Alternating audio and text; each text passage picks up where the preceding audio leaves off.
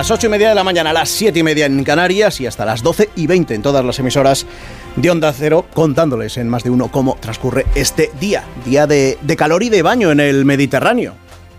Bueno, de calor y de baño para los más valientes, porque aunque fuera alcancemos de nuevo los 20 grados, el agua está lógicamente más fría. A 15 grados hoy en Barcelona o en Málaga.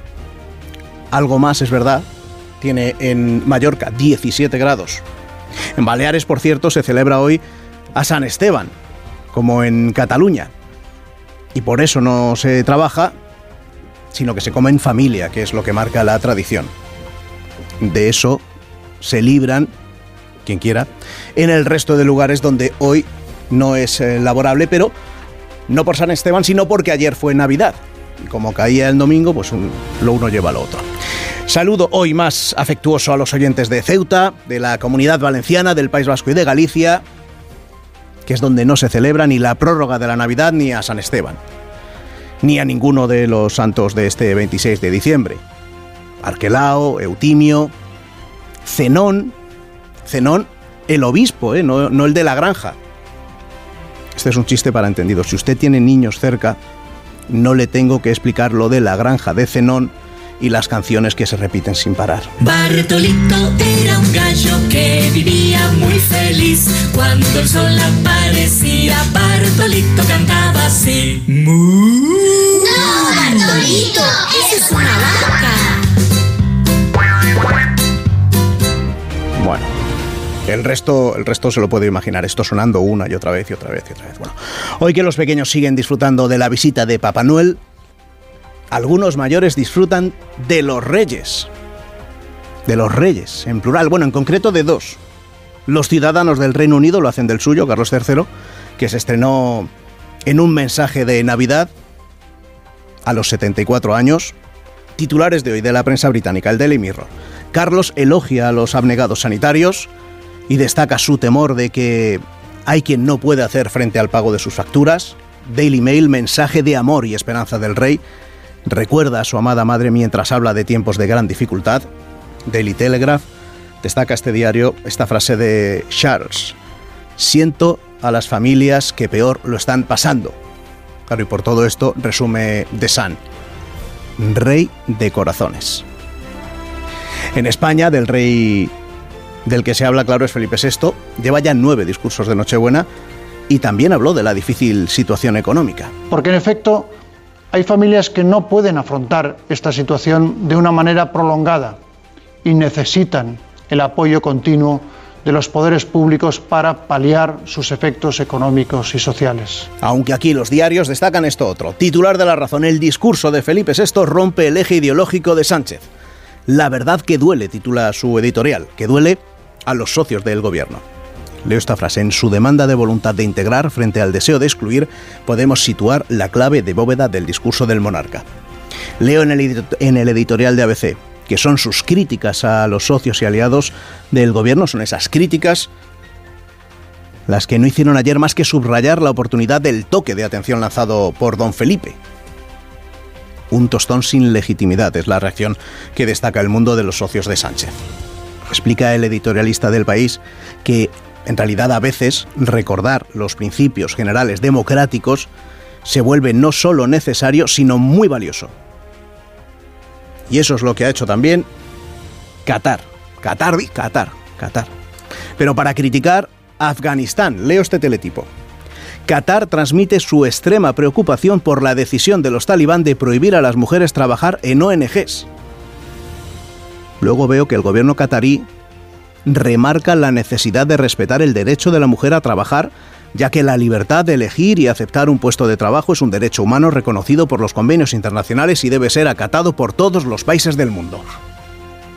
Y tiene toda la razón, y por eso hay que destacarlo, pero es que se queda corto el gobierno qatarí porque sigo leyendo y solo habla este ejecutivo del derecho de las mujeres a trabajar. No veo que recrimine de igual manera a los talibán por no dejar a las mujeres afganas ir a la universidad.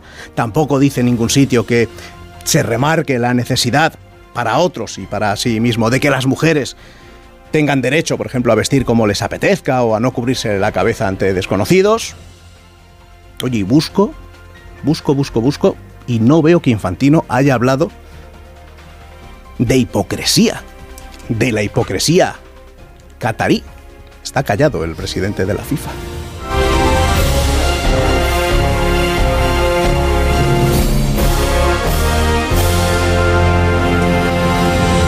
En más de uno, toca ahora tertulia y la tenemos hoy convocada con Carmen Morodo. Carmen, buenos días. Muy buenos días. Ángeles Caballero, ¿qué tal? Buenos días. Buenos días. Y también Javier Caraballo. Bienvenido, Javier, buenos días. Muy buenos días. ¿Qué os parece lo de Qatar, que se pone tremendo solo para criticar la decisión talibán de no dejar trabajar a las mujeres afganas en, en ONGs y, y ya? Con este tipo de noticias eh, a mí se me evapora el, cualquier espíritu navideño, porque mm, ayer cuando vi la, la noticia de, de los talibanes prohibiendo, prohibiendo trabajar a las mujeres en las ONG, ya me puse de mal humor, pero ahora viendo ya el doble o el triple salto mortal de la hipocresía catarí, me parece, me parece lamentable y sobre todo porque al final eh, tiene todo muchas tiene muchas aristas y todas son, son perversas, ¿no? El únicamente preocuparse siempre que la mujer eh, sea una fuerza laboral, ¿no? Y ejerza ese papel de cuidadora que se nos eh, presupone siempre y más para trabajar en una ONG. Yo recuerdo hace tiempo una entrevista que hice a Paula Farias, que fue presidenta de Médicos Sin Frontera, que hablaba precisamente de cómo era importantísima eh, la tarea de las mujeres que trabajan en, el tercer sector o incluso en cualquier ámbito sanitario en este tipo de países, porque si una mujer enferma, el marido no quiere que le atienda un médico hombre o un sanitario hombre, tiene que ser una mujer, si no, eh, con tal de que no haya una mínima distancia de seguridad entre su mujer y un extraño, eh, es capaz prácticamente de dejarla morir. Entonces esa parte me parece estremecedora pero efectivamente el hecho de que no se pueda que no puedan las mujeres acudir a la, a la universidad el hecho de que no puedan vestir eh, como les plazca y bueno la hipocresía catarí que no se caracteriza precisamente por ser un régimen que respeta derechos humanos no solo de las mujeres sino en general de muchísimas otras personas Carmen. Pues poco más que añadir a lo que ha dicho Pues entonces, Javier. Lo que pasa es que solo una, solo una, solo una cosa que al final eh, eh, la hipocresía, como tú dices, de, de Qatar, a mí me estaba haciendo, te estaba escuchando y estaba pensando en la- nuestra propia hipocresía. Totalmente. De celebrar este, este mundial y, y, bueno, pues ahí queda. Y lo que ha cambiado, y lo que hemos cambiado y lo que hemos conocido de lo que estaba sucediendo en el Parlamento Europeo, que yo creo que de momento no sabemos todo lo que hay. Va a haber mucho más, posiblemente no lo conozcamos, pero han sido muchos más los que se han beneficiado de las comisiones, ayudas y demás prebendas del régimen de Qatar para la operación de blanqueo. La verdad es que el, el- el cinismo ex- extremo de, de lo que acabas de, de leer, Rubén, lleva hasta una cierta hilaridad. Eh, termina haciendo esto como un chiste. Eh, es impresionante que, que Qatar eh, denuncie que en Afganistán las mujeres tienen prohibido eh, trabajar en ONG, ¿no? Y, y- y todos los demás lo ignora. Parece que, que el régimen catarí le ha cogido gusto a esto que podríamos llamar como la diplomacia de, la FIFA, que consiste en hablar con, con- de la realidad ignorando lo que tiene alrededor. En Qatar, las mujeres, y, y esto lo, lo digo porque es lo que tiene constatado Amnistía Internacional, siguen estando discriminadas porque eh, hay un sistema de tutela masculina que, que, eh, bueno, les hace falta el permiso, la autoridad del consentimiento de- del varón, que sea el padre, el hermano, abuelo, un tío, para casarse, para trabajar, para eh, estudiar eh, eh, cualquier profesión y, después, en otros aspectos de, la vida, una mujer eh, divorciada igualmente tiene que tener un- el respaldo del varón, pero en el caso de que prospere, por ejemplo, un divorcio, pues las mujeres en Qatar pierden la tutela de, de- de sus hijos. Y esta es la realidad de, de ese país, que las autoridades cataríes hayan visto necesario hacer un comunicado público para criticar que en Afganistán no dejan trabajar a las mujeres en las ONG, pues eso, un ejercicio de cinismo eh, máximo que solamente puede conducir a la, a la hilaridad. Bueno, es que yo creo que ese cinismo además eh, eh, viene dado por, por, por, lo bien que le ha salido la jugada a Qatar con el Mundial, que recordaba ahora Carmen, ¿no? Al final, el, no solo en la, decisión, cuando se tomó la decisión de que se celebrara en Qatar, hubo ruido, los días previos a la inauguración hubo ruido, estábamos todos muy pendientes de quiénes, si había selecciones o había personas importantes que hacían un gesto, quién actuó y quién no pero al final, en la final, lo que vimos fue una celebración absolutamente festiva que creo que a muchos se nos olvidó de repente lo que había pasado. Y cuando hablaba ahora Carmen también del Parlamento Europeo y de lo que ha ocurrido y de lo que está probablemente y está por conocerse, eh, también y Rubén Namón siempre lo ha recordado cuando se ha hablado del Mundial de Qatar, ¿no?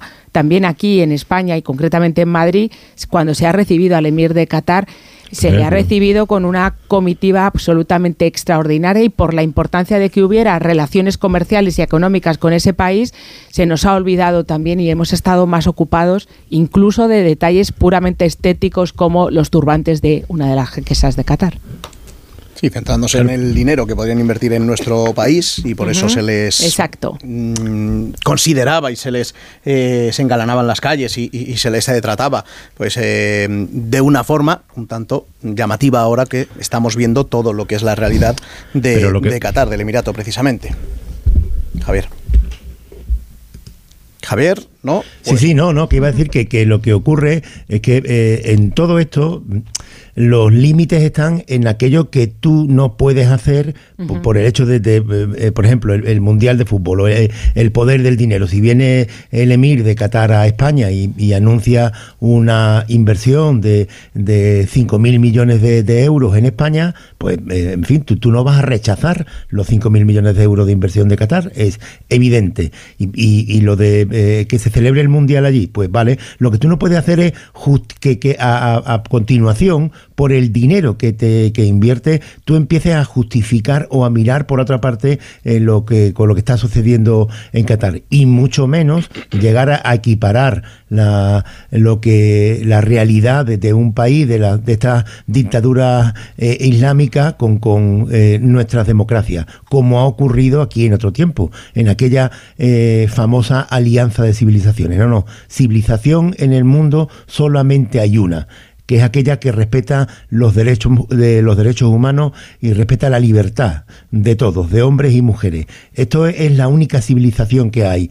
Todo lo demás, cuando tú intentas vender o justificar como una cultura distinta, un régimen de opresión a las mujeres, tú no lo puedes llamar que es una civilización distinta a la que hay que respetar. No, eso tiene que quedar muy claro. Y ha habido otros momentos en, en, en España en los que sí había esa, ese discurso. No, no, la alianza de civilizaciones. Todas las civilizaciones son iguales. Pues mire usted, no.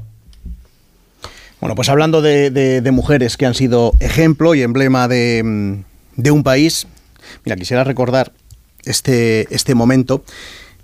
Mm, es de 1957. La reina Isabel II de Inglaterra debutaba como, monarca que daba un mensaje navideño a la nación. Tenía 31 años. Hemos dicho que antes eh, que el, rey Carlos III ha debutado a los 74 años. Ella lo hizo con 31 años y en aquel momento lo más destacado de aquel discurso, más que lo que dijo, fue cómo lo dijo o cómo se siguió ese discurso. Happy Christmas. 25 years ago, My grandfather broadcast the first of these Christmas messages. Today is another landmark because television has made it possible for many of you to see me in your homes on Christmas Day. Hace 25 años, decía mi abuelo, transmitió el primero de estos mensajes de Navidad. Hoy se alcanza otro hito porque la televisión ha hecho posible que muchos de vosotros podáis verme en vuestros hogares el día de Navidad. Será la gran novedad. Hace, pues eso, hace eh, ya unos años, ayer, la novedad era que el rey Carlos III debutaba a la edad de 74 años y lo que está destacando la prensa británica, lo leíamos antes, era el mensaje y, y el ánimo que daba a las familias que peor lo estaban pasando. El rey de corazones, dice por ejemplo The Sun, mensaje de amor y de esperanza del rey, es lo que destaca el Daily Mail. Y en este momento de gran ansiedad y dificultad, ya sea para aquellos en todo el mundo que enfrentan conflictos, hambrunas o desastres naturales, o para aquellos en casa que encuentran formas de pagar sus cuentas y mantener a sus familias alimentadas y calientes, lo vemos en la humanidad de las personas en todas nuestras naciones y la mancomunidad, que responden tan fácilmente a las dificultades de los demás.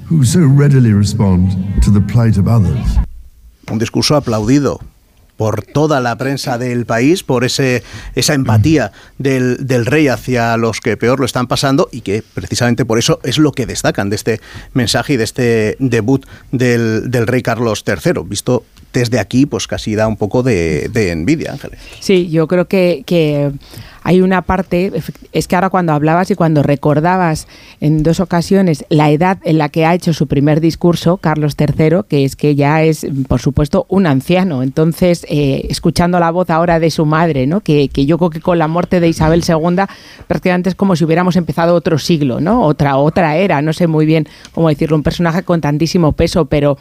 Yo recuerdo cuando falleció que una de las cosas que, que me llamaba la atención comparando a, a, a, madre con el hijo es que yo creo que precisamente el hecho de que hayamos sabido relativamente tan poco de Isabel II le ha dado a su, a su figura una especie de misterio y de interés que la ha convertido en, en leyenda ¿no? y, en, y en símbolo. De Carlos III sabemos muchas cosas, incluso me atrevería a decir que demasiadas. Hemos sabido muchas cosas de su vida privada y de su vida pública y desde su propio nombramiento, incluso los funerales de su madre, hemos visto tantísimos gestos, algunos de ellos muy rudos y de mal humor. Entonces yo creo que este discurso...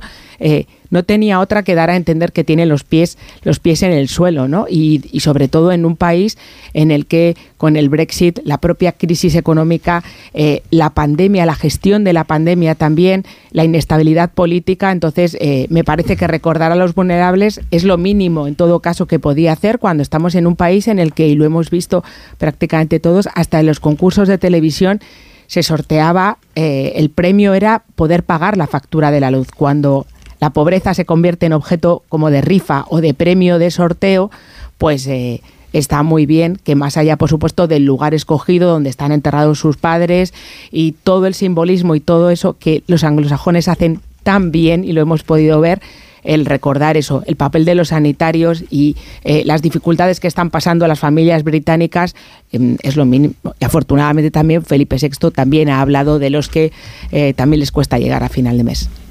Ahora vamos con, con, lo dicho aquí por el, por el por el rey. Claro, ayer tenía la ventaja sí. Carlos III de que no tenía que firmar nada, no tenía problemas con la, la pluma. Claro, entonces al final la imagen mejora cuando no se le ve en esa. De hecho, tenía hasta las, las, manos hasta un poco de, de escondidillas, ¿no? Por si acaso. A ver, a, a mí me parece que, que la, la, expectación e incluso la aceptación que haya podido tener el discurso, este primer discurso de Navidad del rey Carlos de Inglaterra, yo siempre intento evitar de llamarlo Carlos III, sino le digo simplemente el rey Carlos de Inglaterra, eh, eh, la aceptación que haya podido tener no, no se puede valorar en este año porque ha tenido que pesar mucho la uh, ausencia de, de, su madre, la primera vez. Eh, entonces el interés que, que, que, puede despertar su primer discurso, el recuerdo de Isabel II, ha podido pesar mucho. Yo todavía tengo que ver si realmente en, en Inglaterra el rey Carlos puede gobernar con, con, con la misma aceptación que lo hizo su madre. Yo lo dudo mucho, pero veremos qué, qué pasa con el tiempo, porque también es cierto que, que, la percepción que se tiene de la corona británica allí es muy distinta a la que tenemos los españoles en la relación con, con la monarquía. Eh, es muy distinta y esto es algo muy, muy llamativo, incluso dentro de España. En España tú eh, puedes eh, leer y, la impresión de, calle, algunos comentarios sobre lo que ocurre en la corona británica, que el mismo comportamiento aquí sería eh, muy distinto. Eh, muchas veces valoramos y admiramos, por ejemplo, la pomposidad o el protocolo de la corona británica, que eso mismo aquí seguramente protagonizado por, por, el rey o cualquiera de la infanta, sería criticado por, por, por un exceso de, de, lujo o, o, algún despropósito. Y allí lo valoramos como, como algo institucional y se ve normal. La misma aceptación que tiene la serie súper famosa de Crown, yo, yo en fin, he, he intentado imaginar eh, alguna vez si existiría la posibilidad de una serie parecida y que levantara el interés del público sobre la eh, corona española y me da la sensación de que no. Entonces tú, tú, tú puedes tener mucho interés de todos los colores sobre la eh, corona británica, pero la relación nuestra con, con la española, siendo tan antigua como aquella, no es igual.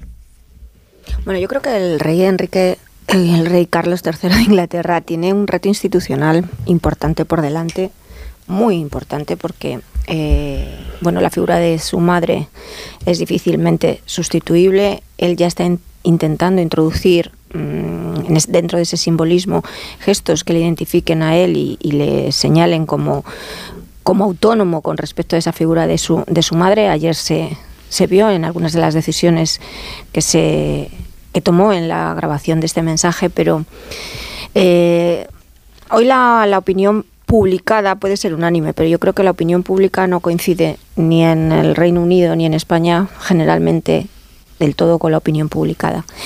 Y que mmm, ese mensaje, por muy emotivo que hoy se señale, por muy bueno, pues a la, hizo referencia a su madre, a la fe, bien, todo eso pasa. La realidad es que él tiene que ejercer como monarca, ya anciano, como tú decías, Ángeles, además, en un país que se enfrenta, a mí me parece, a una de sus mayores crisis políticas, económicas e incluso existenciales, porque es un país dividido, fracturado, donde muy, muy posiblemente sea difícil que puedan recuperarse de del, Brexit sin que las heridas que está dejando este proceso de transición bueno pues perduren ahí durante durante décadas. Eso se nota en la sociedad británica. Si ahora hemos tenido oportunidad de volver a viajar y el y el cambio que se ha producido en estos últimos años al menos desde la pandemia cuando tú vuelves a ir a Londres ya no te digo que entres en el interior pero la pobreza la tristeza y la crisis que hay económica en, en el Reino Unido se percibe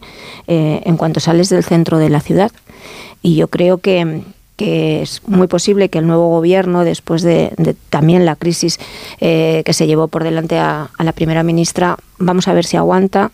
Si no hay unas elecciones, viene el laborismo y al final el problema ya no es ni siquiera de, de, de siglas, sino de incapacidad para tener un programa para un programa de gobierno para gestionar una situación política que han sido los propios políticos los que han creado, los que han creado. Pues mira, dadme un segundo que ahora os pregunto por lo pegado o no que está a la sociedad otro monarca que mm. tiene 20 años menos que Carlos III o Charles, el rey británico, y que mmm, también hizo, en este caso, su noveno discurso de Nochebuena, el rey Felipe VI, un rey muy valorado según las primeras encuestas que se están publicando por parte de la población. En un momento, seguimos en más de uno. Más de uno en Onda Cero. La radio de mañana.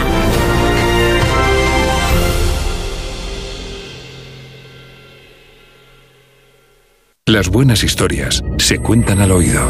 Es el totorriina de, de, la mafia gallega. Bruto, cerrado, desconfiado, impulsivo, violento. Un indeseable. Y si no se dedicase a la coca, seguramente seguiría siendo un cabronazo, porque era su forma de ser. Lo que menos me imaginaba yo es que podría estar haciendo descargas de cocaína de un volumen tan grande. Señoría, yo no puedo vivir sin esto. Es que necesito descargar adrenalina, necesito que la policía me pise los talones. Carlines. Descarga la aplicación y escucha todo su catálogo por 4,99 euros al mes o 39,99 al año. Tienes 15 días de suscripción gratis. Será un fin de año muy molón con un extra de ilusión. Quiero 100 kilos de cotillón que llevo un extra de ilusión. Dame un cupón o mejor dame dos que quiero un extra de ilusión.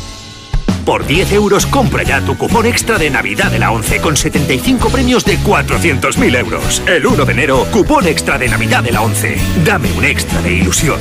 A todos los que jugáis a la 11, bien jugado. Juega responsablemente y solo si eres mayor de edad.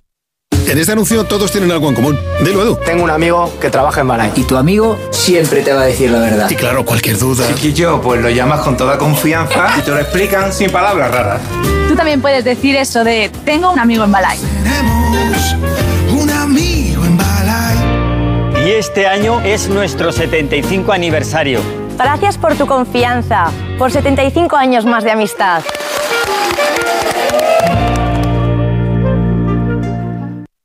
En CEPSA estamos contigo. Por eso te ayudamos a moverte en estas fiestas y te damos descuentos en cada repostaje, sin límite de litros, 25 céntimos por litro para todos y 30 céntimos con porque tú vuelves. Incluye la bonificación del gobierno. Infórmate en cepsa.es y en las estaciones de servicio CEPSA. Esta Navidad, estés donde estés, compra en día.es. Llévate 20 euros gratis en tu primer pedido online entrando en día.es. Día, cada día más cerca. Dale a lo del altavoz, no te oigo. ¿Y ahora? Te oigo, pero no te veo. ¿Qué? ¿No te oigo? ¿Que no me ves? ¿Me oyes? ¿Me ves? Si la tecnología se pone difícil, pásate a la tecnología eléctrica Citroën. Lo más fácil para arrancar está en los Easy Days Citroën, con stock disponible y sin pagar cuotas hasta primavera. Citroën. Financiando con PSA Financial Services. Condiciones en citroen.es. O sea que si me voy de vacaciones puedo ver la casa cuando quiera. Es que irme y dejarla vacía. Puedes irte tranquila, ya está todo instalado. Con el móvil puedes ver la casa en todo momento, solo tienes que pulsar aquí. Además, si alguien intentara entrar, lo detectamos antes. Mira, fíjate, hay sensores de puertas y ventanas, y la cámara de fuera también nos avisaría. Y si hace falta, podemos enviar a uno de nuestros vigilantes. Protege tu hogar frente a robos y ocupaciones con la alarma de Securitas Direct. Llama ahora al 900-272-272.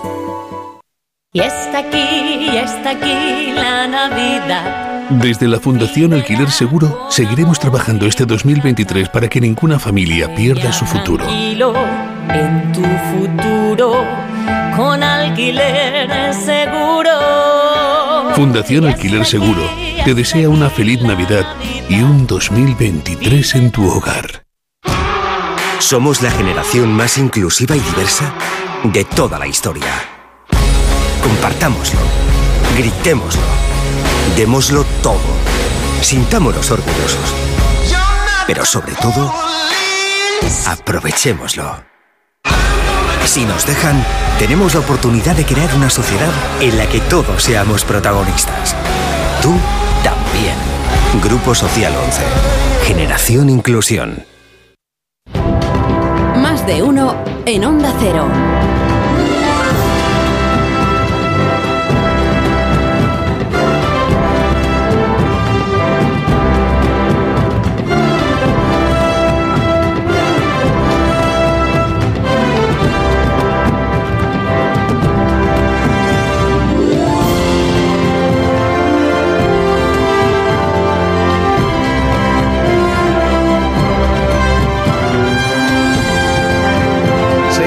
Tertulia en más de uno con Carmen Morodo, con Ángeles Caballero, con Javier Caraballo y decía yo que vamos a hablar de ese discurso del rey Felipe VI, el discurso de Nochebuena, que comenzó hablando de Ucrania para rápidamente referirse a la situación económica que afrontan las familias, a la subida de los eh, precios, especialmente de los alimentos, recordando que hay familias que no pueden afrontar mucho más esta situación de una manera prolongada con el alza de precios eh, en la energía, de la electricidad, del, del gas y, todo lo que está eh, afectando a estas familias, pero donde el grueso del discurso en realidad iba a, otro asunto, a la mm, crisis institucional.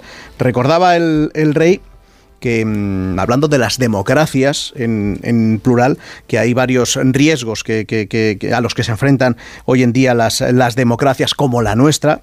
Citó tres, la división, el deterioro de la convivencia y la erosión de las instituciones. Necesitamos fortalecer nuestras instituciones, unas instituciones sólidas que protejan a los ciudadanos, atiendan a sus preocupaciones, garanticen sus derechos y apoyen a las familias y a los jóvenes en la superación de muchos de sus problemas cotidianos. Instituciones que respondan al interés general y ejerciten sus funciones con colaboración leal, con respeto a la Constitución y a las leyes, y sean un ejemplo de integridad y rectitud. Y este es un propósito diario con el que las instituciones debemos estar siempre comprometidas. bueno, está este discurso del, del rey eh, ha sido evaluado mm, por los españoles. Publica hoy el español una encuesta de sociométrica en, en la que le ponen nota, le dan un 7,4, es decir, un, un notable. Hay una mayoría de, ciudadanos, un 55%, que dice que les provocó satisfacción y que están eh, muy de acuerdo con lo que dijo el rey. Y claro, ahora os pregunto a vosotros si estáis de acuerdo con esta opinión, porque claro, aquí uno puede estar de acuerdo con la opinión de los eh, partidos mayoritarios, PP y PSOE, además de, Vox y de, y de Ciudadanos, que, que, vieron muy positivo ese, ese mensaje, cada uno con, con sus aristas y cada uno aportando sus propias visiones, o bien con el resto de la Cámara socios de Pedro Sánchez, desde el PNV, que recuerda que ellos lo que quieren en realidad es cambiar la Constitución, con, con por ejemplo, Rejón diciendo que, bueno, que el rey lo que ha hecho es polarizar y que esto no puede ser eh, la visión que puede tener un, un, monarca, con Esquerra, pues bueno, ya hablando del, del independentismo y de sus, sus mensajes, al igual que Bildu. Y entonces, pues os pregunto a vosotros, ¿qué os pareció el discurso del rey Carmen? A ver, a mí el discurso me gustó. Me gustó, hay una serie de elementos que siempre son bueno, están, son estándar, ¿no? En este tipo de discursos institucionales, pero creo que dentro del respeto a lo que son sus funciones, sin excederse en ningún caso como árbitro y con su obligación de velar por la Constitución, el rey dijo cosas muy puestas en sentido común. Y todos los partidos que han salido, eh, sobre todo a, a, elogiar, los principales partidos a elogiar esas palabras, pues se podían ahorrar. Eh, eh, lo que gastan en palabras ellos, en elogios y demás, y aplicarse el mensaje del rey. Porque básicamente lo que señaló, yo entendía así sus palabras, es que esa crisis institucional y esa división, eso está ahora mismo y es consecuencia de las decisiones, de la lucha política y de que hemos llegado a una situación en, en la que hay no creo que la sociedad seamos eso, pero sí lo que nos representa en el Congreso de los Diputados. Hay dos bloques que no se reconocen legitimidad el uno al otro. No se reconocen legitimidad. Y si tú desde esa posición afrontas un año electoral, pues es evidente que, bueno, votaremos no sé si el presidente del gobierno en esta o en la siguiente o cuando sea, cambiará el presidente del gobierno, cambiarán los líderes de la oposición, cambiará la mayoría de los que están nos representan en ese Congreso de los Diputados, pero el daño que se está haciendo a las instituciones es irreversible. Yo creo, y ahí miro a los partidos, miro a los políticos, pero miro también a los que están sentados en el Tribunal Constitucional y en el Consejo General del Poder Judicial, también a los jueces, jueces con una carrera acreditada, que ahora mismo ya no necesitan creo que, que tienen un historial, no, no, necesitan seguir sometidos a la, a la correa mmm, de transmisión de determinados partidos políticos para aspirar a seguir medrando en esas carreras. Entonces, bueno, yo creo que el rey hizo un discurso ajustado a la gravedad de la situación a la que nos enfrentamos. Evidentemente no va a tener más recorrido de lo que ayer fueron esas, eh, esos argumentarios de unas de una y otra parte, todo bastante previsible y hoy seguiremos estando en el mismo sitio que estábamos antes de que el discurso, antes de que el rey pronunciase este discurso. Luego, en cuanto a su em, empatía, el, el estar pegado a la calle, bueno, sí, pero sobre todo me quedo con eso, con el sentido común y con que con una con un lenguaje muy comprensible, muy cercano, puso el dedo en la llaga del de, de riesgo al que nos estamos enfrentando, esa decadencia de la democracia que te acerca a situaciones que hay en países que están al otro lado del Atlántico. Javier. A ver, una doble valoración de, forma y de fondo. En cuanto a forma, a mí este año me ha parecido el discurso del rey con respecto a otros años eh, mejor elaborado. Eh, había algunos años que, que, que hay algo que hacen eh, en este tipo de discursos que a mí me resulta hasta violento, que son unos escorzos ahí cuando pegan un, unos giros de, mirando a la cámara que me parecía, y este año eh, todo eso lo ha suavizado. Y el, discurso en general eh, era bastante digerible, eh, tú te lo podías tragar entero, o sea, estaba bien construido, con, con, mensajes importantes desde el principio y, de tiempo eh, estaba muy bien, me, me ha parecido que, que se han cuidado esos aspectos formales más que otro, otros años y de forma más acertada. A pesar de eso, el discurso ha ido en audiencia. Eh, eh, lo han seguido un 64%, 64 y pico y medio por ciento de, de Chare eh, a esa hora, que eran unos 6.700.000 espectadores aproximadamente, algo menos que, que, el año pasado. Y la, por la medición de los otros nueve discursos, este ha sido el tercero menos visto de los nueve discursos que lleva, de Navidad que lleva dado Felipe VI. Lo interesante a partir de ese dato, de que ha bajado la, la audiencia del discurso, es intentar preguntarnos si esto se debe a que hay un menor interés por la corona o incluso un rechazo del rey Felipe VI, si esa bajada de audiencia se debe a eso o es por otras razones. Y no hay nada que, que, eh, que pueda eh, darnos, eh, a, que llevarnos a pensar que hay un rechazo de la corona, sino que hay un menor consumo de televisión. que esto es lo que dicen los expertos. No ha bajado el interés por el discurso, sino lo que, lo que está ocurriendo en España es que el 24 de diciembre cada vez a esa hora se, se sienta menos gente a ver la televisión. Y esto es lo que, lo que eh, provoca que efectivamente el discurso del rey pues también baje. En cualquier caso, eh, una cifra del 64,5% de Chare y 7 millones de espectadores está bastante bien. No hay nada de rechazo al, al discurso de Felipe VI en los días previos, ya entramos en el fondo de, este discurso, eh, se valoró mucho y se hubo alguna información, yo recuerdo alguna de, Zarzalejos en, el Confidencial, en la que se decía que, los asesores y el propio Felipe VI estaba preocupado por la situación y intentando ver cómo lo trasladaba al su discurso de Navidad. Yo creo que lo ha hecho de una forma acertada sin poder llegar más allá, porque es que no puede llegar más allá. Y cuando él dice estas cosas de, oiga, que, que eh, las democracias, y, es algo que, está bastante asentado, eh, hay que fortalecerlas todos los días y siempre han estado expuestas a muchos riesgos, pero los riesgos del populismo, que, que, por ejemplo le, le, pueden afectar hoy, aparecen con mucha más virulencia que en otras épocas de, la historia. Esto lo dice así, y lo normal es que eh, como no puede concretar nada, el Partido Popular diga, claro, tiene razón el rey y la culpa eh, la tiene el Partido Socialista y que el Partido Socialista haga la, con, la misma literalidad hará la lectura contraria. Eh, ¿Qué quiere decir esto? Pues que que vamos, que desgraciadamente ni el PP ni el PSOE han tomado nota de lo que dijo el rey Felipe VI y que bajo mi punto de vista estuvo muy acertado. Yo, en cuanto a lo que comentaba ahora Javier de las eh, de la audiencia que ha tenido este año el, discurso, me parece que efectivamente, además de como decías tú, Javier, se consume menos televisión, yo creo que es que los medios los consumimos ahora de otra manera. Eh, y de hecho, yo misma me he dado cuenta de cómo em, cuando era más pequeña en casa eh, esperábamos a que hablara el rey para empezar a cenar y a mí este año se me ha olvidado eh, poner el discurso del rey en mi, en mi cena.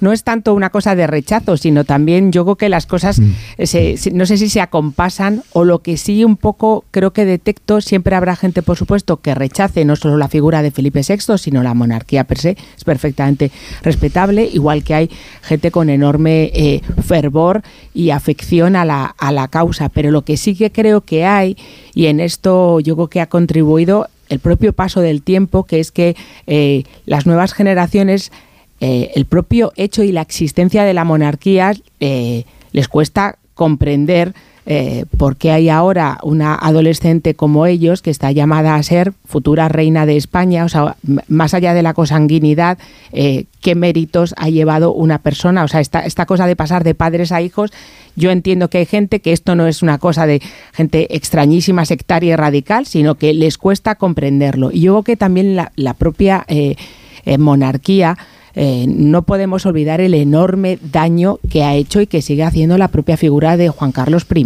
¿no? que ha pasado de ser héroe a prácticamente villano. Eso por, por un lado. Y en cuanto al propio discurso, yo creo que a veces con el discurso del rey, cuando lo comparábamos ahora con, el hecho de cómo la opinión publicada, me gusta ese matiz que ha hecho Carmen, eh, de la prensa británica con respecto a las reacciones que ha habido aquí, em, yo es que creo que pasa un poco como con los resultados las noches electorales. Eh, cada uno mira para lo suyo y cree que las, las pullas y las críticas van por otro y no por uno mismo, pero no podemos olvidar, efectivamente, hay, un, un artículo extraordinario de Enrique Juliana en la Vanguardia que se llama Al principio fue el adjetivo en el que habla de que el 7 de enero de 2020 Santiago Abascal ya pronunció la- las palabras gobierno ilegítimo. Y esa ilegitimidad ha permanecido durante este tiempo con la gravedad que eso supone el que nos, se esté llamando al gobierno y al presidente del gobierno, se le esté llamando dictador eh, y que tiene maneras de tirano, más allá de eso es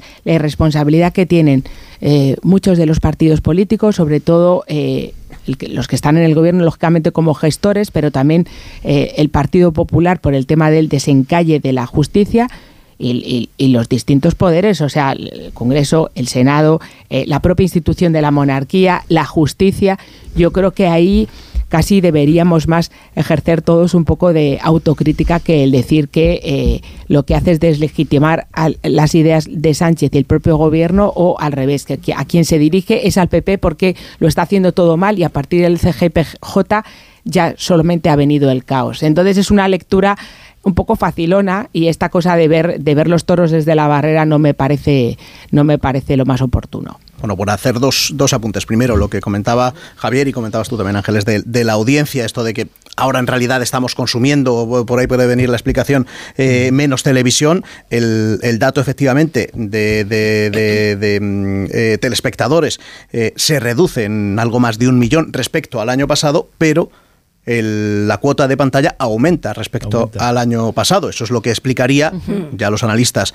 dirán a qué se debe eso, que, mm, que la- la- el share que decía eh, Javier, pues haya aumentado en realidad. Es decir, vemos menos la televisión, pero en realidad de los que estábamos viendo la televisión habíamos más eh, siguiendo el mensaje del rey. Luego está otra parte que, que comentábamos, que quizá la lectura facilona, como decías tú, que hacemos eh, muchas veces los, los medios, eh, que es decir, bueno, eh, bueno, los medios y los portavoces de los partidos eh, políticos, según vimos ayer, de no, es que con esto en realidad lo que ha querido decir el rey es apoyar mi discurso y criticar el del contrario, que es básicamente lo que hicieron ayer tanto Cristina Narbona como Cuca Gamarra, una diciendo que mm, la primera, la presidenta del PSOE, que lo que estaba reclamando Felipe VI es unidad, se supone que en torno al presidente del gobierno, y lo que estaba eh, defendiendo, según la, secretaria general del Partido eh, Popular, es respetar a las instituciones. Pero claro, mm, hacemos esa lectura según partidos políticos, pero el discurso del rey no se centra en, en partidos políticos, sino en instituciones, y muchas veces dejamos de lado lo que comentábamos del, por ejemplo, el pleno del Consejo General del Poder Judicial o, o los eh, magistrados del Tribunal Constitucional. Mañana mismo hay pleno en el, en el eh, CGPJ porque ya está esta estrategia de los vocales eh, conservadores de presentar otra vez a votación sus dos propuestas para cubrir las plazas en el Constitucional ya, mm, bueno, César Tolosa, el de la ala conservadora, pues era- es, el fijo y lo que han hecho es cambiar el, candidato eh, progresista, a ver si con eso, pues alguno de los ocho vocales eh, más alineados a la izquierda, pues apoya esa votación y eh, que en lugar de Vandrés, que es el preferido mayoritariamente por este sector eh, progresista, con María Luisa Segoviano aceptan y se zanjaría el asunto, todo este asunto que ese asunto que llevamos arrastrando ya desde, desde junio pasado y sobre todo estas, estas últimas semanas. A los vocales del Consejo eh, General del Poder Judicial también va dirigido el mensaje del rey, pero parece que ellos pues eh, se van de rositas, porque siempre nos centramos en lo que piensan, en lo que dicen o en lo que quieren escuchar los partidos políticos. Bueno, se van de rositas, pero lo que nos van a dejar en herencia es un Tribunal Constitucional y un Consejo General del Poder Judicial que no tienen arreglo. ¿eh? Yo soy muy pesimista después de lo que estamos viendo y la, la imagen que se está trasladando a la opinión pública. Creo que no tiene arreglo en el sentido de recuperar su crédito y su reputación y que te generen la confianza que te tienen que generar instituciones que son fundamentales eh, dentro de lo que son los pilares de nuestra democracia porque ese espectáculo que tú has descrito y llevamos arrastrando desde hace mucho tiempo ya no es solo responsabilidad de los partidos, ellos también tienen una responsabilidad, no son dueños de esas instituciones, no las ocupan, tienen un cargo, un mandato y si se prestan a un juego político en donde es evidente que la imagen que nos han dejado, ya teníamos esa sospecha más que instalada en nuestras conciencias, pero es evidente que eh, si hay tanta que el problema no está en las reglas, ¿eh? ni siquiera, no es un sistema de elección, sino en cómo se utilizan esas reglas y de qué manera se han convertido simplemente en un juego al servicio de los intereses de partido. Pero si personas con ese currículum, jueces con ese currículum se, se prestan a este juego político, pues es para que nos lo hagamos mirar entre todos. Tú comentabas, a ver, el rey es el rey de todos. A mí me parece que eh, en, sí, podemos mirar al pasado, pero ahora tenemos un rey, un jefe del Estado, que todas las decisiones que ha tomado me parece que han estado siempre al servicio de la institución que representa. Cosa que a lo mejor no se puede decir, como tú apuntabas, ya no solo de, de los que están en el Congreso de los Diputados, sino de quienes están al frente de otras instituciones muy importantes. Hay incluso un intento que no sé si sale desde la propia izquierda, ¿eh? fijaros, de enfrentar al rey con el presidente del gobierno. Y creo que ese es un movimiento que es interesado también al servicio de deslegitimar la figura del rey. El rey, yo ayer me parece que no hizo un gesto ni a favor de unos ni a favor de otros, sino que dentro de su papel institucional dejó un discurso y un mensaje que posiblemente lo tenemos todos en nuestra cabeza al ver eh, eh, cómo avanza ese espectáculo de deterioro de nuestras instituciones. Eh, a partir de aquí, mm, yo creo que, que la figura de Felipe VI ha conseguido, en un- una situación muy complicada, muy complicada, estabas comentando los datos de SER, de audiencia, pero que en una situación muy complicada para su institución y desde el punto de vista político por todo lo que ha tenido que gestionar, que desde la ejemplaridad, tomando decisiones que afectaban a la Casa Real, a su propia familia y también el saber estar en su puesto ante eh, el no saber estar en su puesto de quienes hemos elegido en las elecciones democráticas, yo creo que es, una figura que, que ahora mismo de todo lo que nos rodea es el que más eh, está, está siendo capaz de aplicar la necesaria responsabilidad y el necesario sentido común a una situación que se nos está yendo de manos. A mí me, parece que, de verdad, que ni la presidencia del gobierno, ni... Luego también hay otro elemento importante, que cuando decimos que la responsabilidad es de todos y que todos los partidos tienen que hacérselo mirar, es verdad. Pero en el mensaje de defensa de la Constitución y de defensa de esa, esa división que tenemos, yo creo que ahí hay un problema que está en unos socios del gobierno, que eso no se puede negar tampoco, que obligan a tomar unas decisiones y a seguir un programa que posiblemente el Partido Socialista Obrero de España, si no tuviese que depender en, en el gobierno, en su estabilidad parlamentaria, de esos compañeros de viaje, a lo mejor se hubiesen producido eh, acuerdos y decisiones que no son las que ha adoptado Pedro Sánchez por necesidad y por la hipoteca que tiene a la hora de mantenerse en Moncloa a presente y a futuro. Yo también creo que hay un pecado de origen, que eso no se puede negar, que es el bloqueo por parte del Partido Popular en esta legislatura a la renovación de estas instituciones. Y que ese pecado de origen que parte de decisiones que tomó la antigua la anterior dirección del Partido Popular Pablo Casado a mí me parece que es muy posible que si la legislatura se hubiese iniciado con Alberto Núñez Feijóo al frente del Partido Popular no estaríamos hoy donde estamos, incluso aunque esa mayoría de investidura fuese la misma. Y que ha, ha habido una oportunidad seria de cerrar un acuerdo y de renovar esas instituciones y cuando aquí se busca la equidistancia yo creo que hay que decir todas las cosas como son. Y que si ese acuerdo no fue posible donde hipotecó parte de su crédito la actual dirección del Partido Popular fue porque desde Moncloa no había voluntad. Se hizo se mantuvo un paripé pero al mismo tiempo se estaba boicoteando la negociación sin falta de confianza jugando eh, a un a un doble juego donde no se trasladó la información que se tenía que estar trasladando en ese momento en esa negociación y donde el objetivo era posiblemente generar toda esta crisis para tapar decisiones que se estaban negociando en esos momentos con Esquerra y que afecta, afectaban esa reforma del Código Penal en cuanto al delito de sedición y la malversación.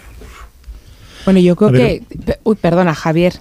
No, no, no, dale. vale, gracias. Eh, en cuanto a lo que decías, decías ahora, Carmen, yo creo que, que, mm, que también muestro y comparto contigo eh, cierto pesimismo con respecto a esta situación que tiene que ver con, con la parálisis eh, judicial y que tiene que ver también, por supuesto, por el control de la justicia, que es lo que pretenden todos los actores de esta, de esta película. ¿no? Y ahora cuando mencionabas, eh, Rubén, yo creo que mm, estos eh, nombramientos o esta quiniela de nombres, que no deja de ser también una cosa que es a mí me deja perpleja, ¿no? El que estemos hablando de, de este intercambio de cromos y de nombres y que se hable de opciones preferidas. Eh, porque claro, em, teniendo todos eh, una ideología y por supuesto también la tienen los jueces, pero que haya una especie de que no baste prácticamente con la ideología, sino que baste con vender tu alma a un partido o venderle esa obediencia y esa sumisión para que te escojan entre los elegidos, eh,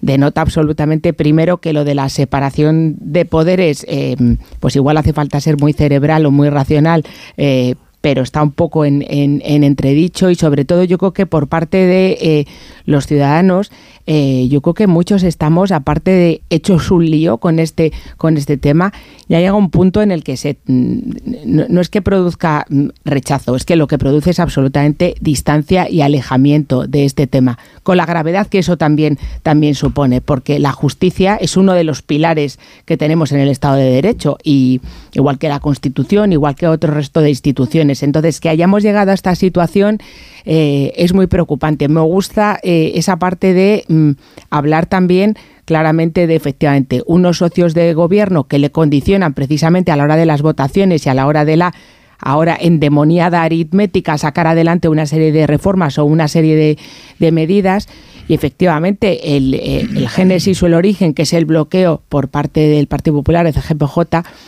pero yo no conozco, como sí seguro que conoce Carmen, eh, cuál es la letra pequeña de esas negociaciones, pero es verdad que sí recuerdo una entrevista, unas declaraciones de Alberto Núñez Feijó, no sé si fue el mismo día de la Constitución o al día siguiente, diciendo que lo del CGPJ estaba, iba a estar bloqueado porque quería proteger al Poder Judicial de Pedro Sánchez.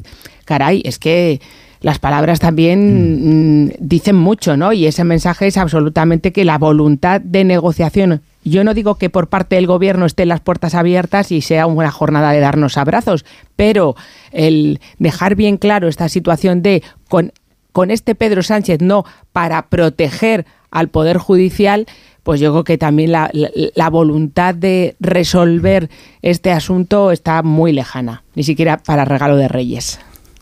Cuando, cuando Felipe VI en su discurso estuvo hablando de, de los riesgos de, que ponen en peligro las democracias occidentales, como la democracia española, él dijo que se quería detener en tres. En realidad, eh, desde mi punto de vista, eh, eran dos solamente, pero él dijo tres, que eran eh, la división y el deterioro de la convivencia, que yo creo que, es el mismo riesgo, y el otro es de la, erosión de las instituciones del Estado. Pues bien, de esos dos riesgos, tres riesgos, yo cada vez que se plantea, siempre digo lo mismo, la, democracia no es solo las instituciones, lo fundamental de la democracia son los ciudadanos que participan en la democracia y que con sus exigencias y con sus críticas van determinando y confeccionando la clase política que nos gobierna. Cuando nosotros miramos al Parlamento, todos los españoles miran al Congreso de los Diputados y, siempre de una forma que yo creo que es bastante impostura, se avergüenzan de la bronca, del tono, de la falta de acuerdo. Lo que tenemos que preguntarnos como ciudadanos es por qué no se cambia esa situación. Es decir, en muchos momentos hay eh, una gran parte de los españoles que lo que les gusta es esa división, irreconciliable. Mucha gente que se considera de derecha o de izquierda y el que es de derecha lo que no quiere bajo ningún concepto es que su partido pacte con el Partido Socialista o con Podemos y hay muchísima gente del PSOE, votantes del PSOE y de Podemos, eh, por supuesto, que, eh, lo único que no aceptarían jamás sería que su partido llegara a algún acuerdo con el, eh, con el contrario, con el PP y muchísimo menos con Vox. Entonces, si esta, esto es lo que cala en la ciudadanía, no podemos pretender que la clase política sea distinta. Si lo que teme, por ejemplo, Núñez Feijó es que cualquier acuerdo con el Partido Socialista le puede provocar una caída en las encuestas, pues no podemos pretender otro tipo de, clase política. Tengámoslo en cuenta, cuando el rey dice esto de la división y de los riesgos de la democracia, no está hablando solo de los partidos políticos, está hablando de cada uno de nosotros. Eh, y luego lo de la erosión de las instituciones, eh, a mí me parece que efectivamente eh, la crisis con el Poder Judicial y con el Tribunal Constitucional, que son dos cosas distintas, aunque Pablo Echenique no se entere, pues es la peor de todo este tiempo de democracia. Y culpar a los... Claro, se puede culpar a las asociaciones judiciales que han participado de este sistema, pero es que... en este lío enorme, que es lo peor que puede ocurrir, que transmitamos una imagen del lío enorme, eh, de forma muy sintética, lo que ha ocurrido desde el principio es que el Poder Ejecutivo y el Poder eh, Legislativo han contaminado al Poder Judicial, han trasladado a- de forma inconstitucional, de mi punto de vista, han trasladado al Tribunal Constitucional y al Consejo General del Poder Judicial la lógica de las mayorías parlamentarias. Eso contraviene las propias leyes del Tribunal Constitucional y del Consejo General del Poder Judicial. Y tendríamos que volver al origen. De, todo esto, la única posibilidad de, de- mejora que yo le veo es que esto conduzca al choque de trenes inédito, insólito de, de una democracia que conduzca a una especie de catarsis y a volver a la casilla de salida, a la composición de ambos órganos y que se haga con, de una forma mucho más respetuosa con, con la Constitución. ¿Se puede conseguir eso? Yo también soy muy negativo, pero tengo un solo consuelo, que estamos dentro de la Unión Europea y sabemos, porque ya ha ocurrido con otros países, que en cuanto eh, se intente atravesar algunas líneas rojas más de las que se, están traspasando, la Unión Europea eh, mandará a parar. Y ya Rubén decía antes que hay una próxima visita otra vez a España del comisario de Justicia. no sé si es visita en concreto, sí reunión para hablar de España el 11 de, enero, el comisario eh, Reinders, que, mm, quiere saber qué está pasando aquí con concretamente pues con toda esta, mm, esta crisis institucional entre el gobierno, el Tribunal Constitucional y el Poder Judicial, que como bien decías, son asuntos diferentes. O sea, una cosa es, son los cuatro años que llevamos sin renovar, el, que sin, que sin que se renueven los eh, vocales del, del Consejo General del Poder Judicial y que esta crisis seguro que se va a alargar como mínimo hasta después de las siguientes elecciones y veremos eh, después, eh, según quede constituido el nuevo Parlamento, si hay que seguir sumando años a, esta, a, este, a este bloqueo.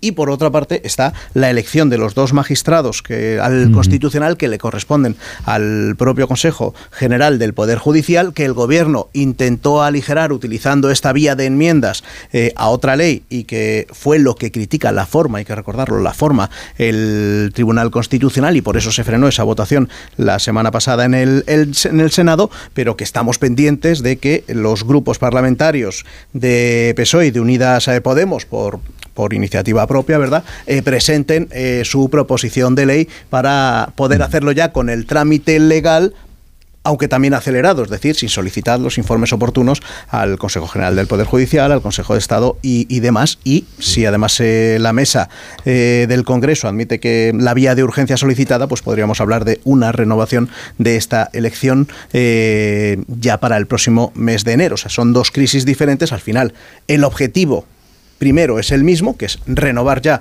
el, el Tribunal Constitucional, donde la polarización pues también se hace eco o sea, no solo en la sociedad, no solo en el Congreso de los Diputados, sino también dentro del propio Consejo, porque la, la duda o la, la, la- la posibilidades que se abren los vocales es, eh, bueno, yo al vocal que elija ahora, sobre todo el lado eh, progresista, después va a apoyar una presidencia del constitucional del candidato que seguro que van a proponer, es decir, todo esto va siendo una especie de matriusca donde siempre hay algo nuevo dentro y, y un objetivo que al final lo que busca es esa, esa polarización final que, mm, que dices, Javier, que se ve y se nota y se palpa en la, en la sociedad. Sí, y, en- en esta eh, polémica, cuando eh, se traslada o algunas personas pueden tener la, la sensación de que, eh, porque se repite muchísimo, ¿no? la justicia en España está muy politizada. Oiga, vamos a ver, eh, vamos a detenernos un momento. De los 4.000 jueces que hay en España, que son los que nos pueden afectar a cualquiera de nosotros y de los que nos están oyendo cuando tenga un problema en, en- su vida y que tenga que ir a un juzgado, los 4.000 jueces son absolutamente independientes en su jurisdicción. Estamos hablando de dos órganos que no afectan. O sea, la justicia en España no está politizada. Lo que está politizado es el Consejo General del Poder Judicial, que es el órgano de gobierno de, los jueces, que tendría que eh, estar encargado exclusivamente de los mejores recursos y dotaciones de la justicia para que la justicia eh, en España funcionara mejor, tendría que estar encargado eh, de, de, de, pensar qué hay que hacer en España para que la justicia no sea tan lenta y sin embargo está enredado en, en, en otras eh, cuestiones que le afecta y le interesa solamente al Partido Popular y al Partido Socialista y no está centrado en lo que tendría que estar y el, el, Tribunal Constitucional que es algo distinto. Por ejemplo, el Tribunal Constitucional sí es un órgano cuyos 12 vocales tienen un origen político claramente. De los 12 vocales del Tribunal Constitucional, 8 los eligen las Cortes, dos los elige el gobierno directamente y otros dos el Consejo General del Poder Judicial.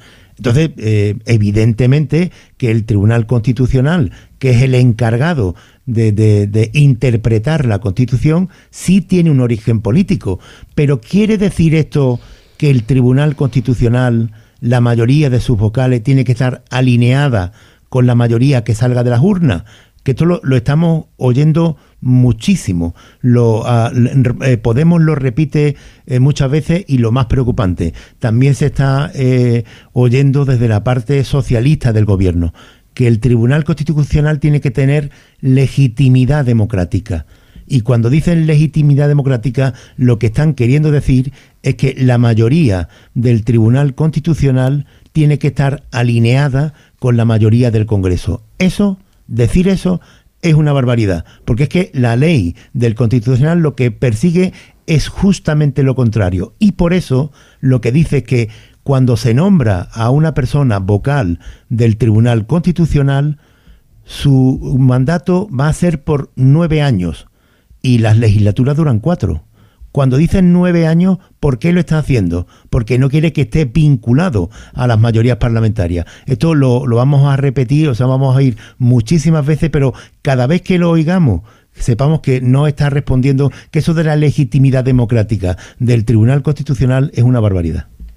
Yo es que creo que, que fíjate que, que, cuando hablabas de lo de la justicia politizada, en, en, qué momento hemos convertido la palabra politizada en un, en un insulto, ¿no? En un, o en un desagravio. Pero sí que creo que, que al final la, la, sensación que, le, que, nos acaba quedando de este, de este tema es el peso el peso que tiene al final esa politización de la, justicia, eh, la responsabilidad que tienen los distintos partidos políticos mmm, y sobre todo porque yo creo que al final decir que, que la justicia está politizada también tiene que ver cuando antes hablábamos de lo del discurso del rey, ¿no? Si, alguien tiene una decisión eh, de la justicia no le gusta el resultado para, para sí mismo, pues siempre puede decir que es que está politizado y que entonces por eso no, no es de su gusto, ¿no? Y en cuanto al, a lo de la polarización, yo quiero creer que más que polarización lo que hace es que es provoca la desafección del ciudadano. Pero también entiendo, eh, Javier, lo que decías antes, que creo que muchas veces tenemos que ver eh, que tenemos los políticos que nos merecemos. Y, esto suena muy duro porque a mí no me gustan muchos de los políticos que tenemos, pero entiendo que es lo que nos merecemos porque a veces no somos con, conscientes de la enorme responsabilidad que tiene el poner un voto, un voto en la urna. Eh, y a veces incluso banalizamos y nos reímos de que no solo no sabemos lo que incluye los distintos programas electorales, otra cosa ya, si nos ponemos a hablar de cumplimiento e incumplimiento, no terminamos la tertulia, pero, pero muchas veces eso en quién estamos depositando nuestra, nuestra confianza. Entonces, luego es muy fácil decir que es que la clase política está fatal, que no tiene nivel, siempre esta cosa de la nostalgia del, en este caso, cualquier tiempo pasado fue mejor, de los políticos de antes sí que tenían solidez, sí que estaban preparados y formados, no los de ahora, pero son los que estamos eligiendo. Entonces, esto me parece, esta parte me parece importante que la, que la reconozcamos, porque dentro de la clase política, por supuesto, hay gente extraordinaria que trabaja, que es honesta y que es responsable. Pero luego el espectáculo del que además nos encargamos nosotros los medios de, de, de reproducir, eh, que se produce en el Congreso, en el Senado, incluso en, en distintos plenos de distintos ayuntamientos o en asambleas, eh, deja mucho que desear porque también nosotros estamos reflejando ese, ese momento, ese, esa pelea y ese lodazal en el que se convierte muchas veces. A ver, yo no tengo nada claro, Rubén, lo decías tú antes, eh, cómo se va a gestionar esto desde el punto de vista parlamentario ni que tenga tampoco una solución tan sencilla. Antes de que el Tribunal Constitucional tomase la decisión de paralizar esas enmiendas, desde Moncloa eh, filtraban y contaban que ellos confiaban en que eso no se fuese a producir, porque en el caso de que se produjese, pues no era tan sencillo presentar otra proposición de ley cuando una vez sobre un asunto que ya ha sido, es complejo entenderlo desde el punto de vista eh, jurídico de los letrados de las Cortes, pero sobre un asunto que ya había sido votado, una vez que ya ha sido votado, ya no pertenece al que ha presentado esa propuesta a los grupos, sino que pertenece a la Cámara. Entonces, incluso planteaban ellos que a lo mejor la única fórmula que tenían era que fuese otro grupo el que presentase, pero no de nuevo el Partido Socialista y Unidas Podemos. Cuando se produjo la decisión del Tribunal Constitucional, rápidamente dijeron que la solución era facilísima, oficialmente, quiero decir, y que todo lo que nos estaban contando en privado ya no, no esas explicaciones murieron y era tan sencillo como presentar otra proposición de ley, cosa que yo no entiendo por qué no hicieron a primeras y se hubiesen evitado esto, salvo que voluntariamente tú buscases generar este conflicto con el Tribunal Constitucional para poner sordina al desgaste político por la derogación del delito de sedición, pero sobre todo por la, por la malversación. Entonces, eh, no, no, no sé cómo al final lo van a formalizar. Es evidente que la otra alternativa, que era la rebaja del sistema de elección del Consejo General del Poder Judicial, es Europa ha dicho que no. Pero Europa tampoco creo que nos vaya a arreglar este problema. Siempre está el mismo, el mismo comisario europeo. Aquí viene, se marcha, hace las mismas declaraciones, estupendo. Pero Hombre, no somos Hungría, no somos Polonia. Eh, con Hungría se ha llegado a un acuerdo para desbloquear. Al final, la Unión Europea tiene problemas más grandes y mira hacia otro lado en todo lo que afecta, creo, ¿eh? al, Estado de Derecho. Somos un país muy importante y no lo que realmente puede llevar a que el gobierno reaccione o que incluso se genere una sensación de esto ya es tan insostenible como que son ustedes los que tienen que largarse de aquí es que se nos paralizase la llegada de los fondos europeos. Yo creo que por el tema de la justicia no va a suceder. De hecho, eh, tenemos unos compromisos adquiridos. Tú lo comentabas cuando venía escuchando eh, para venir aquí al programa con el tema de las pensiones y demás. Y esos compromisos adquiridos y firmados eh, para con un calendario. de momento no se va a ejecutar. El acuerdo con Bruselas es que se puede retrasar y lo que nos vamos a encontrar es que las con las reformas más eh, delicadas ante la opinión pública, como puede ser eh, pensiones, como puede ser el peaje de las autopistas, todo lo, tenía, lo que tenía que ver con el diésel, todo eso queda ahí patada hacia adelante para que lo, lo gestione el gobierno, el próximo gobierno que salga de las elecciones, es decir, el fake electoral donde nada pasa, pero con la connivencia, en este caso, de Bruselas. No, a ver, Europa no, no, no, no se va a meter en, en, la, en los asuntos internos de, de, de España y hay un, un, margen de actuación bastante amplio. Pero esto no quiere decir que no estén siguiendo la, la polémica. El otro día algunos corresponsales comunitarios, como nuestro compañero Pablo Rodríguez Suance, eh, decía que eh, no podemos imaginarnos el nivel de detalle con el que se sigue, eh, se está siguiendo en Bruselas eh, la polémica del Consejo General del Poder Judicial de detalle de nombre, de adscripciones eh, y de Tribunal Constitucional.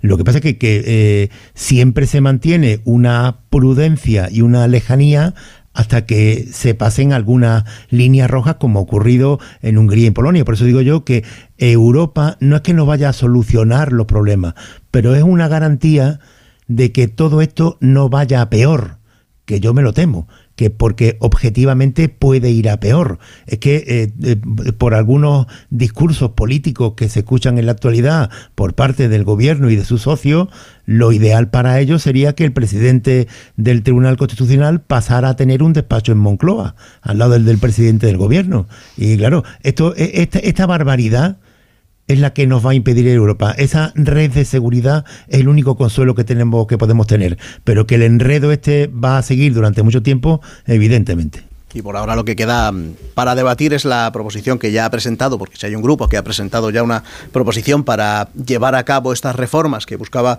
el gobierno eh, vía enmiendas, ese, grupo parlamentario es el de Más País, con Íñigo Rejón, que nada más salir el, el dictamen del Constitucional anunció que él presentaba con prácticamente de forma idéntica a lo que se recogía en las, en las enmiendas, pues una proposición de ley para coger esta segunda vía acelerada, pero, pero ya cumpliendo todos los requisitos y, que luego esa es la que se tendría que, que debatir ahora mismo el debate interno entre los grupos parlamentarios que forman el gobierno, es decir, entre PSOE y Unidas Podemos, es ¿qué hacer ahora? Lo que decías tú, Carmen, presentar nosotros la nuestra, cómo presentarla para garantizarnos que salga adelante o no, o si sumarnos y, y modificar la que ha presentado Errejón. Pero como todo eso no lo vamos a saber hasta próximas fechas, dejadme que haga una pequeña pausa y enseguida os pregunto sobre materia económica. En Onda Cero, más de uno. O sea que si me voy de vacaciones puedo ver la casa cuando quiera. Es que irme y dejarla vacía. Puedes irte tranquila, ya está todo instalado. Con el móvil puedes ver la casa en todo momento, solo tienes que pulsar aquí. Además, si alguien intentara entrar, lo detectamos antes. Mira, fíjate, hay sensores de puertas y ventanas, y la cámara de fuera también nos avisaría. Y si hace falta, podemos enviar a uno de nuestros vigilantes. Protege tu hogar frente a robos y ocupaciones con la alarma de Securitas Direct. Llama ahora al 900-272-272. En BP creemos que te mereces más, sin más. Por eso, con el programa Mi BP, ahorra hasta 40 céntimos por litro en cada repostaje y disfruta de muchas más ventajas cada vez que utilizas tu tarjeta Mi BP. Vive el viaje de tu vida con BP. Válido en Península y Baleares. Incluye la bonificación del gobierno. Consulta condiciones en mibp.es. Hola familia, que ya tenemos fibra en el pueblo. Así que estas navidades, pues podríais venir con los niños a pasarlas con nosotros mientras teletrabajáis si queréis. Venga, que a vuestra madre y a mí nos hace mucha ilusión. En Telefónica acercamos toda nuestra tecnología para que sigamos disfrutando de la mayor red de fibra y así todos tengamos más oportunidades. Telefónica, cuanto más cerca estemos, más lejos llegaremos. Será un fin de año muy molón con un extra de ilusión. Quiero 100 kilos de cotillón que llevo un extra de ilusión. Dame un cupón o mejor dame dos que quiero un extra de ilusión. Por 10 euros compra ya tu cupón extra de Navidad de la 11 con 75 premios de 400.000 euros. El 1 de enero, cupón extra de Navidad de la 11. Dame un extra de ilusión. A todos los que jugáis a la 11, bien jugado. Juega responsablemente y solo si eres mayor de edad. La Navidad que estás soñando está en Aldi al mejor precio. Ven y compruébalo con el solomillo marinado con boletus de nuestra marca Special a solo 5,99. Tan jugoso, tierno y sabroso que lo pruebas y dices, ¿y de postre no hay solomillo también? Así de fácil, así de Aldi. En CEPSA estamos contigo. Por eso te ayudamos a moverte en estas fiestas y te damos descuentos en cada repostaje, sin límite de litros, 25 céntimos por litro para todos y 30 céntimos con porque tú vuelves. Incluye la bonificación del gobierno. Infórmate en cepsa.es y en las estaciones de servicio CEPSA. O sea que si me voy de vacaciones puedo ver la casa cuando quiera. Es que irme y dejarla vacía. Puedes irte tranquila, ya está todo instalado. Con el móvil puedes ver la casa en todo momento, solo tienes que pulsar aquí. Además, si alguien intentara entrar, lo detectamos antes. Mira, fíjate, hay sensores de puertas y ventanas, y la cámara de fuera también nos avisaría. Y si hace falta, podemos enviar a uno de nuestros vigilantes. Protege tu hogar frente a robos y ocupaciones con la alarma de Securitas Direct. Llama ahora al 900-272-272.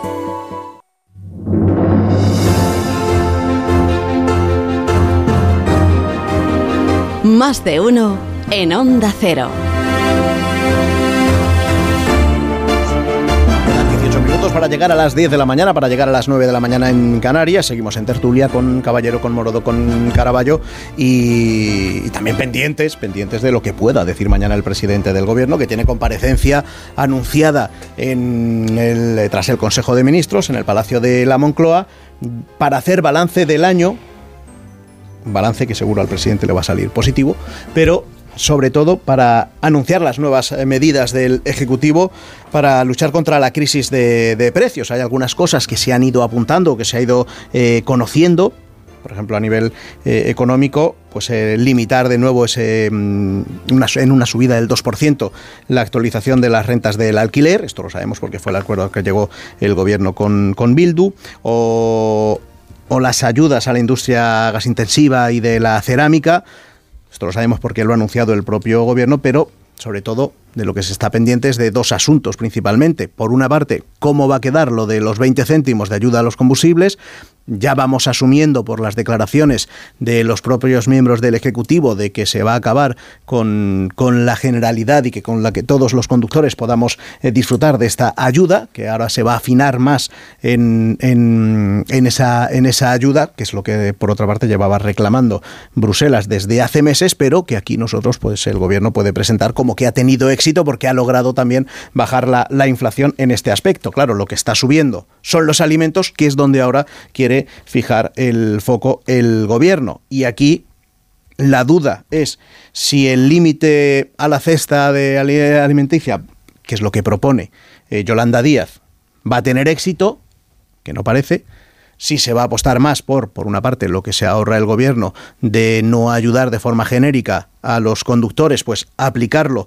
a los alimentos y reducir el IVA, pues de algunos alimentos que estén ya con el tipo eh, súper reducido del 4%, dejarlo incluso al 0% y el que esté en el 10, pues bajarlo al 4% y que eso pues ayude por una parte a aliviar la carga de las familias y por otra aliviar la inflación para que no esté en el caso de los alimentos en el 15% y estas las, las ayudas básicamente que van a estar de las que vamos a estar pendientes mañana si anuncia o no el presidente del gobierno. No sé si tenéis alguna noticia que pueda confirmarse ya de por dónde por dónde aspira el presidente del gobierno, Pedro Sánchez, a, a llegar mañana, que claro, es una comparecencia también veremos si con preguntas o, no, que esta, que esta es otra, Carmen. Bueno, pero mañana va a ser todo muy, muy bonito, acorde con el espíritu navideño, balance muy positivo.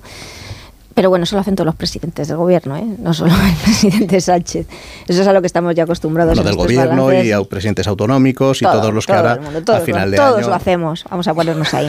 a ver, yo creo que eh, eh, la ayuda al carburante eso se retira, la van a reestructurar y se mantendrán las ayudas a los sectores profesionales y conforme ya se hacía la devolución anteriormente. Eso se, se, mantiene así, que el, el objetivo de Moncloa en esa negociación que han tenido el Partido Socialista y Unidas Podemos hasta que mañana no veamos el decreto con, cautela, pero lo último que nos estaban contando era, eh, estaban en esas dos medidas. Eh, y no sé si irán las dos a la vez. Es decir, em, el cheque a las familias más vulnerables, un solo cheque, un solo cheque en año electoral. Pero porque ha caído que hablaba Podemos de los 300 euros. y luego eh, rebajar el, el IVA a determinados productos, que es una medida que ya planteó igual que ocurrió con la de la rebaja del IVA de, la luz, eh, la oposición, el, líder de la oposición, hace meses. ¿no? Pero claro, apuras los tiempos también para que coincida con el inicio del año electoral.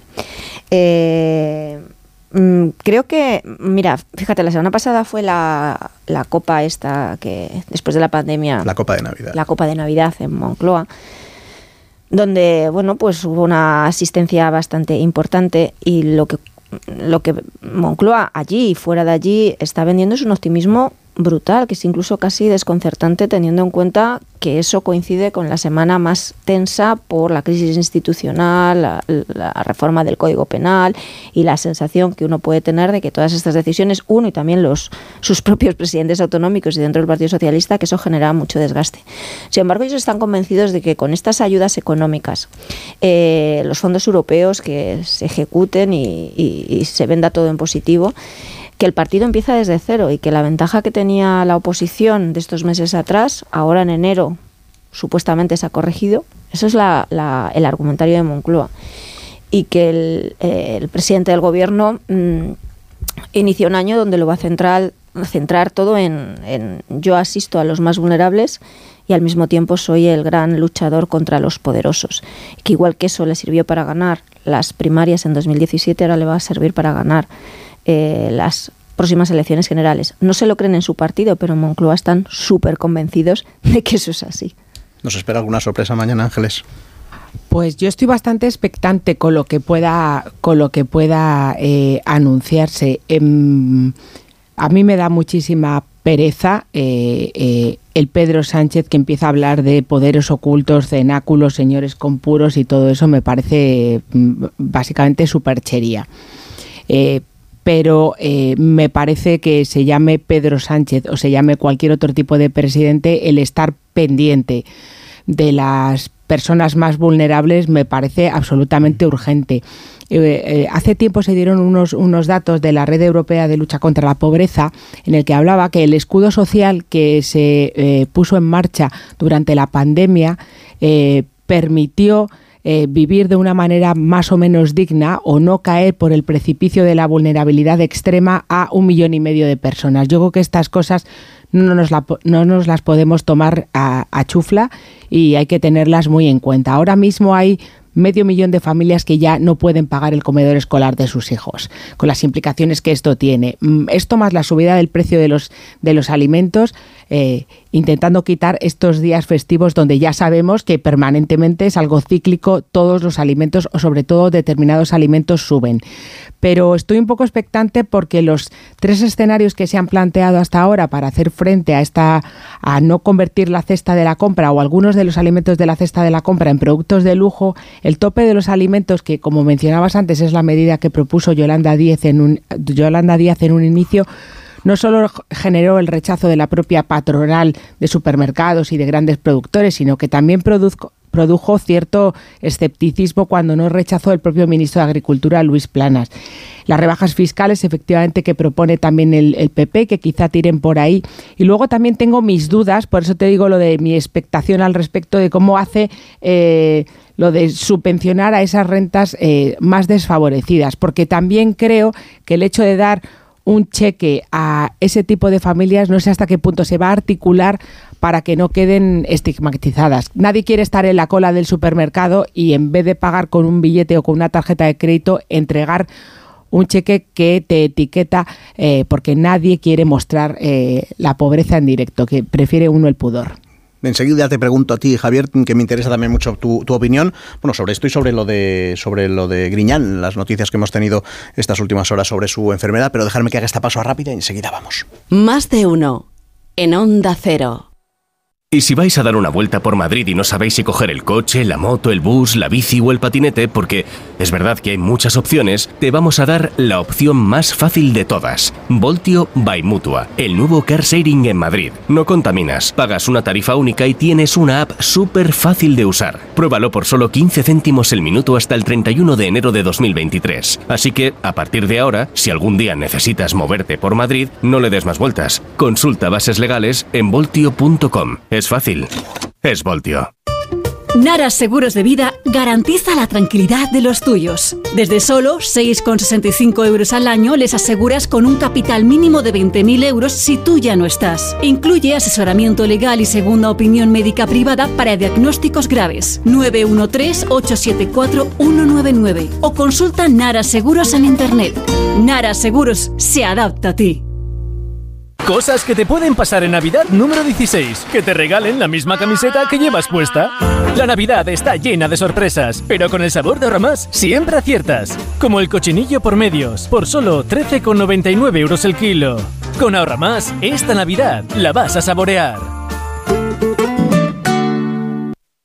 En Tomé tenemos el coche que quieres, de entrega inmediata y al mejor precio. Más de 200 vehículos usados, seminuevos y de flota interna, con garantía oficial de la marca y de Tomé. Entra ya en ftomeocasión.com o ven a nuestros concesionarios de Madrid, Alcalá de Henares y Guadalajara. Además, este mes disfruta de promociones especiales. Date prisa y no te quedes sin tu coche de ocasión, seminuevo o de gerencia al mejor precio. Recuerda, ftomeocasión.com tu amigo profesional. ¿Te gustan los clásicos? Como cada año vuelve el café de Navidad de Fanático by Cafés La Mexicana, el auténtico. Un café intenso y sorprendente que nos inunda con su aroma de Navidad. Una combinación secreta de los mejores granos del mundo tostados de manera artesanal. Encuéntralo en tu tienda de La Mexicana o en lamexicana.es y recíbelo en casa en 24 horas. Estas fechas, el Museo del Prado presenta dos exposiciones temporales que no te puedes perder. El Renacimiento llegado desde Nápoles y el arte abstracto de Zobel muestran el camino artístico de los grandes pintores. Una propuesta que aúna clasicismo y modernidad, con la colaboración de la Comunidad de Madrid y el patrocinio exclusivo de la Fundación BBVA. KIDA, atención domiciliaria experta y de calidad. Llámanos al 91 903 55 55 o visita nuestra web kida.es. KIDA se escribe con Q. La vida es un viaje impredecible. Por eso, nos tranquiliza saber que contamos con el mejor compañero de viaje Porque estar tranquilos nos hace disfrutar del camino, sin importar cuándo llegaremos ni cuál será el destino. Toyota Relax, con hasta 10 años de garantía. Toyota, tu compañero de viaje. Toyota Kuruma. Te esperamos en Isla de Cava 3 y Maestro Alonso 18. Si no puede hacer frente a sus pagos y tiene casa en propiedad, llame a Grupos Eneas 91 639 0347 o escriba a info@gruposeneas.com. Colaboran con Decorman, Closman Cierres Metálicos, Insonoplac, PVC3 Comerlin, Claudio Pintores y Contenedores Parque 91 609 3370 o decorman.es. Ponle más sabor a la Navidad. Gourmet Latino te ofrece los productos más originales para tus celebraciones. Esta Navidad disfruta de un toque exótico con los snacks, conservas, panelas, batidos y dulces de Gourmet Latino. Búscalos en tu supermercado habitual. Gourmet Latino te desea unas felices fiestas llenas de sabor. Y está aquí, y está aquí la Navidad. Desde la Fundación Alquiler Seguro seguiremos trabajando este 2023 para que ninguna familia pierda su futuro. En tu futuro con alquiler seguro. Fundación Alquiler Seguro te desea una feliz Navidad y un 2023 en tu hogar. Restaurante Carlos Tartiere, lo mejor de Asturias en Madrid. Faves con almejas, fabada tradicional, arroces, pescados y mucha sidra. Calle Menorca 35, restaurantecarlostartiere.es. En Audi Retail Madrid estrenamos un nuevo espacio, uno donde relajarse con tu música favorita o jugar con tu mascota, lo que quieras. Al fin y al cabo, es tu salón. Con nuestro servicio de recogida y entrega totalmente gratuito, ponte cómodo en casa. Nos encargamos de todo. Consulta más información en audiretailmadrid.es.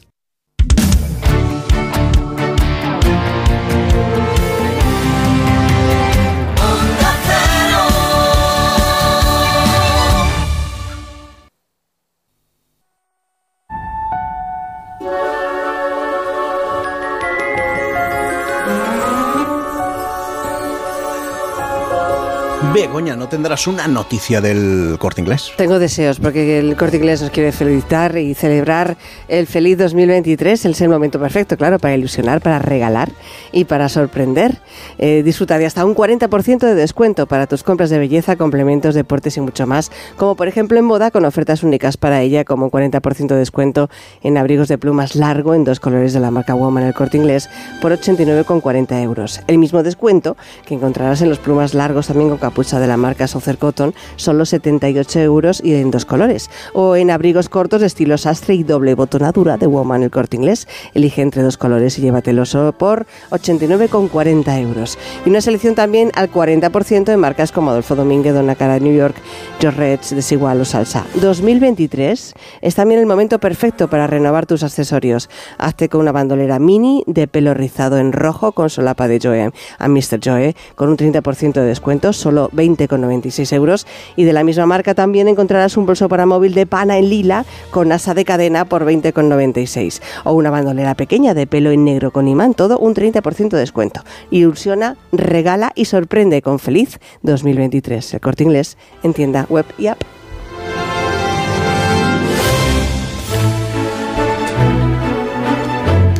Javier, me había quedado pendiente de escuchar tu, tu opinión. ¿Esperas tus sorpresas en el Consejo de Ministros de mañana?